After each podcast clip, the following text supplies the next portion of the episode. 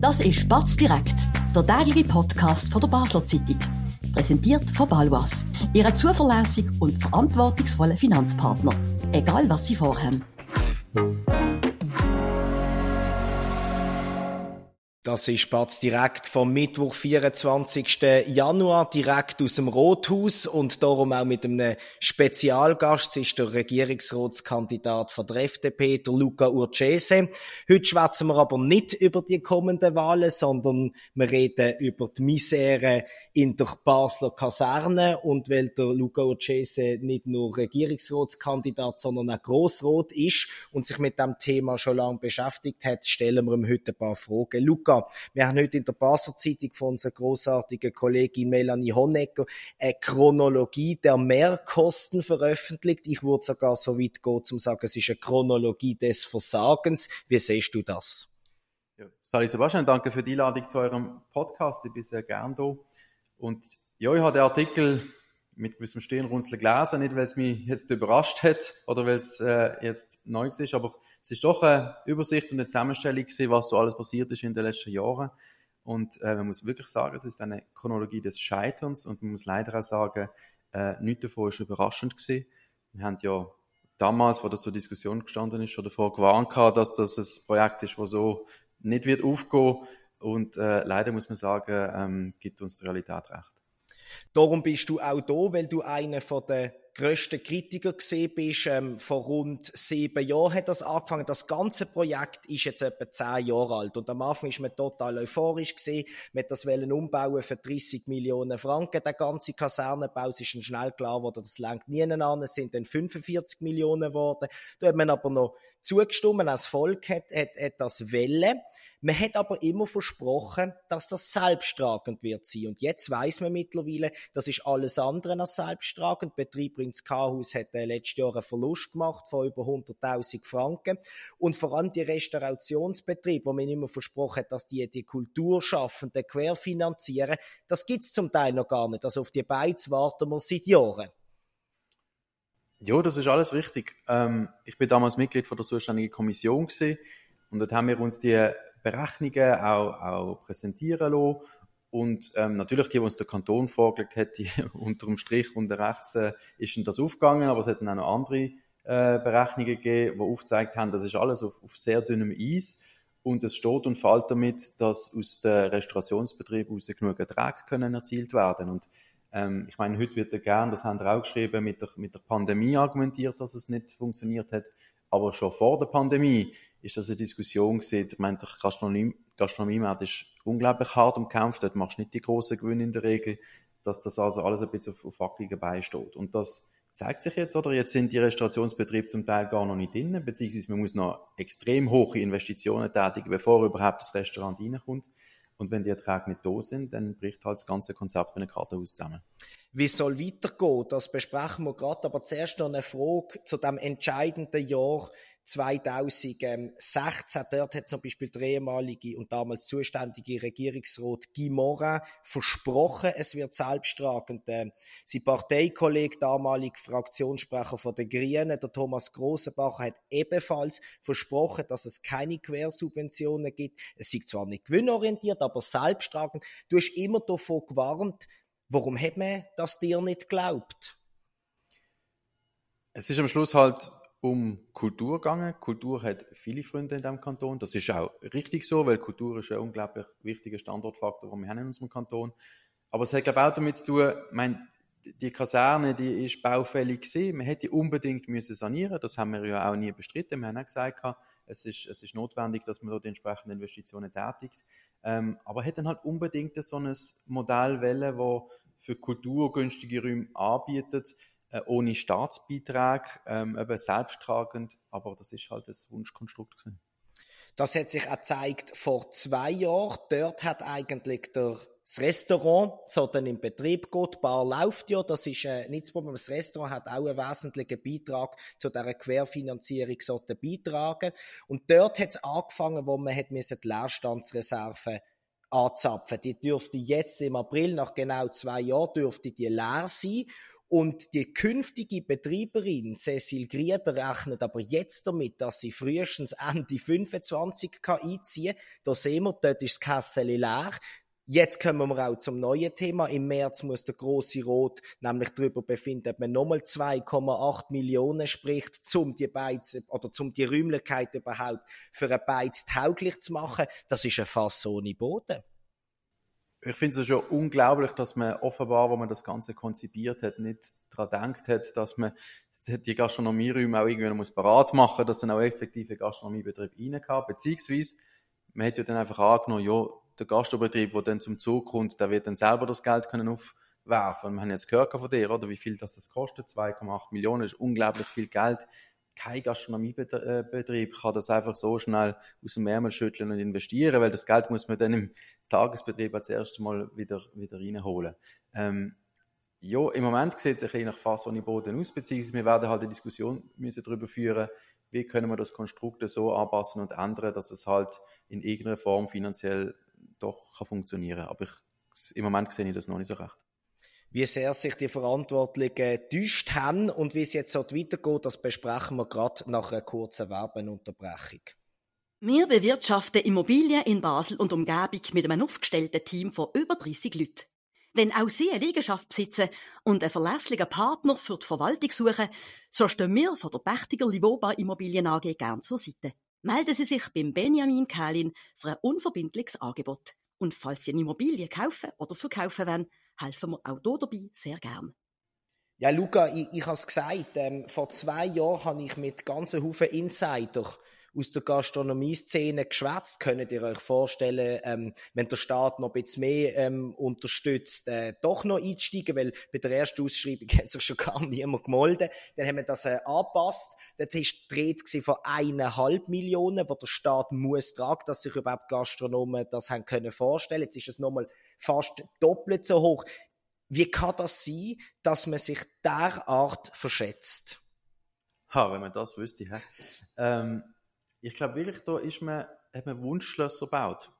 Oder man hat da eine Idealvorstellung gehabt, wie das aussieht. Man hat uns ja damals in der Kommission auch ganz tolle äh, Modelle und Bilder gezeigt. Schaut mal, wie toll dass das alles wird. Das wird ja dann auch durchgängig zum, zum Kasernenplatz. Auf diesen Bildern hat es natürlich auch immer ganz viele Leute. Also das ist dann sehr belebt und so. Also das kauft diesen Bilder und in diesem Modell eigentlich gar nicht schief gehen. Und die Wunschschlösser, die sind jetzt halt einfach knallhart auf die Realität prallt. Die Realität sieht so aus, dass es zwar einen Haufen Leute hat in der Kaserne, aber wie auch wir äh, letzte Woche in der Batz geschrieben haben, sind das äh, randständige Asylsuchende, die dort die Leute eher stören. Die Barbetreiberin ist auch zensiert, dass sie gesagt so geht es einfach nicht mehr weiter. Es gibt jetzt auch Vorstöße, ähm, wo, wo eingereicht worden sind, dass ihr im Grossen Rot das ganz genau anschauen das ist das eine, ein bisschen linke Traumwelt, die hier zusammen, zusammen äh, kracht. Es hat halt einen direkten Zusammenhang zu den fehlenden Gastronomiebetrieb, oder? Also, der eine Betrieb, der jetzt hier noch nicht, erst 2025 soll kommen. Man hat ja immer gesagt, wir haben hier das, das Forum, der offene Raum und da wird eine gewisse soziale Kontrolle dann ausgeübt durch den Restaurationsbetrieb, weil das führt dazu, dass da immer Leute unterwegs sind. Also ähm, werden die, die da einfach rumlungern, werden sich nicht wohlfühlen. Und wenn jetzt der Gastrobetrieb gar nicht drinnen ist, dann fehlt die soziale Kontrolle und die Konsequenz davon ist es halt, dass dort dann nicht die Leute drin sind, die man sich erhofft hat. Das ist das eine. Wir haben viel über den, Restaurationsbetrieb geschwätzt, wo, wo das Geld fehlt. Auf der anderen Seite für die so viele Kulturschaffenden, die wir in Basel haben, oder man glaubt zumindest immer, wir haben so viele gute, ist das offenbar auch nicht der allersexiste Platz, weil äh, wir haben auch heute geschrieben, zwei Jahre nach der Eröffnung sind immer noch Büroräumlichkeiten verfügbar für solche Künstler. Das heißt, vielleicht ist es einfach auch für, für die, wo man es unbedingt hat wollen, gar nicht so attraktiv. Entweder das oder man hat einfach den Bedarf überschätzt. Ähm, und was möglicherweise auch eine Rolle spielt, ist, dass man von Anfang an gesagt hat, man möchte da eine gewisse Fluktuation drin haben. Also was man anbieten kann, dort sind nicht langfristige Räumlichkeiten, sondern spätestens nach fünf Jahren muss es dann zu einem Wechsel kommen. Ähm, also das ist vielleicht auch etwas, was man nochmal muss überdenken muss, weil jemand, der so Räumlichkeiten mietet, mietet die in der Regel auch mit einer langfristigen Perspektive. Wenn du von Anfang an schon weißt, dann musst du in ein paar Jahren wieder raus, dann suchst du vielleicht von Anfang an gerade einen anderen Ort. Jetzt schauen wir doch ein, ein bisschen noch in, in, in Zukunft. Das erste Mal angefangen, mit da habe ich müssen schmunzeln, ist heute gestanden, auch, auch bei uns im, im, im, im Text, dass Private dürfen da durchaus auch teilnehmen an dem ganzen äh, Wahnsinn, muss man es ja schon fast nennen. Wenn man zum Beispiel dort will ein Geburtstagsfest machen, dann zahlt man eine Tagespauschale von 3500 Franken. Dann hat man den Raum und Technik ist, glaube ich, auch noch dabei, aber gegessen und trunken hat man noch nicht das tut mir irgendwie völlig quer in der Landschaft stehend. Ja, es ist halt der Versuch, irgendwie doch noch an die Erträge zu kommen, um, um, um, die, Deck um die Lücke zu decken. Ähm, aber auch das kann am Schluss nicht funktionieren. Der Betrieb ist offensichtlich so konstruiert, dass es eine Querfinanzierung braucht. Ursprünglich andenkt von der, Gast, von der Gastronomie, durchaus auch von privaten kommerziellen Mietern. Jetzt fehlt der eine Teil und jetzt macht man bei den privaten Mietern da muss schon sagen, es sind auch in einem Vergleich sehr, sehr hohe Mieten, die man hier verlangen. Ähm, auch das wird am Schluss nicht funktionieren, weil es gibt auch noch andere Räumlichkeiten, die günstiger verfügbar sind. Ähm, aber ja, ich verstand natürlich, man versucht jetzt irgendwie Ertrag zu generieren, weil die Defizite sind da. Und man hat eigentlich versprochen, dass äh, der Staat die nicht decken Das ist genau so. Jetzt müssen wir sich überlegen, in Zukunft, ist das einfach die neue Strategie, dass man das an Private vermietet, dass dann irgendwelche Büro dort einziehen, an doch sehr toller Lage, das muss man sagen. Wie, wie, wie siehst du das? Wir werden uns im Rahmen von dem Rotschlag, den wir jetzt dürfen erwarten ähm, in dem Frühling, müssen ganz grundsätzliche Überlegungen machen, wie bringen wir das auf stabile finanzielle Beine. Ähm, ich zweifle daran, dass man da jetzt einfach sagen kann, wir tun jetzt das einfach über private Vermietungen ähm, ähm, leisten, weil man hat einfach damals, wo man da, die Sanierung gemacht hat, gewisse Weichen gestellt, hin zu Kulturbetrieb, hin zu, der, der Staat hat auch eine gewisse führende Rolle und da kann man nicht so schnell schnell jetzt die Weichen umstellen und das ganz grundsätzlich ähm, umstellen. Da müssen wir wirklich eigentlich, sage ich mal, das Gebäude räumen und an einen Privaten übergeben. Und das ist ja nicht, was in diesem Kanton mehrheitsfähig ist. Und ich weiß jetzt auch nicht, ob ein Privater bereit wäre, äh, in dem Zustand, wo das Gebäude jetzt ist, finanziell da, da einzusteigen. Das wäre natürlich mit hohen Risiken verbunden. Du sagst es richtig, ich würde es äh, sogar noch ein bisschen prägnanter zusammenfassen. Es ist wirklich eine, eine Katastrophe, es ist ein Debakel, es ist auch schade, oder, dass dort äh, nicht das Leben stattfindet, wo man, wo man sich erhofft hat. Und wie du richtig sagst, kommt jetzt im März, meint ihr, oder im Frühling einfach, kommt äh, der Nachtragskredit von 2,8 Millionen zu euch in Rot ist es quasi wie ein bisschen Erpressung, wenn man nicht zustimmt, dann, äh, ja, dann scheitert alles und äh, vielleicht verlottert die Kasernen am Schluss. Oder gibt es da Möglichkeiten für euch, gerade für euch Kritiker ähm, an, an, an diesem Projekt, eine Möglichkeit, um irgendwie schlank und gut aus dem rauszukommen? Also ich möchte vielleicht doch immerhin bei aller Kritik eine Lanze für das Gebäude an und für sich brechen. Es ist ja an und für sich ein schönes und ein tolles Gebäude. Es ist ja schön geworden, wenn man sich drinnen bewegt. Es ist wirklich lässig. Oder wer im Sommer auf dem Turm oben war, in dieser Bar mit dieser Aussicht, das ist toll. Ähm, aber wir brauchen ein funktionierendes äh, Betriebskonzept, das genug Ertrag kann generieren kann, dass es geht. Und eben, der, der Rotschlag, der kommt jetzt offenbar im Frühling. Ähm, du hast es Erpressung genannt. Äh, ich, ich finde, das ist einfach die Realität, wo wir jetzt konfrontiert sind. Die Situation ist die, wie sie ist, und wir müssen äh, eine gute Lösung finden für das, was auch langfristig verheben da ist man halt in gewissen Sachzwängen drin. Das passiert in der Politik leider ab und zu. Ähm, man kann schon Nein sagen, aber dann wir sich einfach Defizit auf, bis es irgendwann der, der Betrieb unter, Schuld, unter einer Schuldenlast zusammenbricht und in der Regel muss ja dann auch wieder der, der Staat einspringen. Also tun wir lieber von Anfang an schauen, wie kriegen wir das auf solide finanzielle Beine.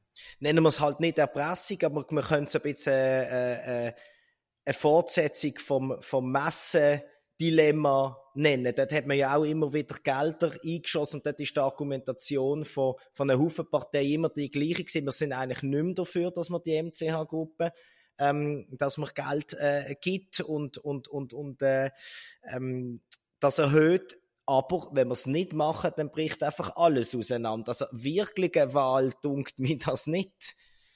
Ich würde es vielleicht so formulieren, wir werden wohl die Rechnung zahlen für die Traumschlösser vom Gimora und Konsorten. Das ist doch ein prägnantes Schlusswort. Äh, vielen Dank, Luca, bist du heute da bei uns beim Batz direkt. Wir hören uns selbstverständlich morgen wieder zur gleichen Zeit am gleichen Ort und wünschen bis dann ganz einen schönen Abend. Das war Batz direkt, der tägliche Podcast von der Basler Zeitung. Vom Montag bis Freitag immer am 5 Uhr oben auf batz.ch. In der App und überall, was Podcasts gibt.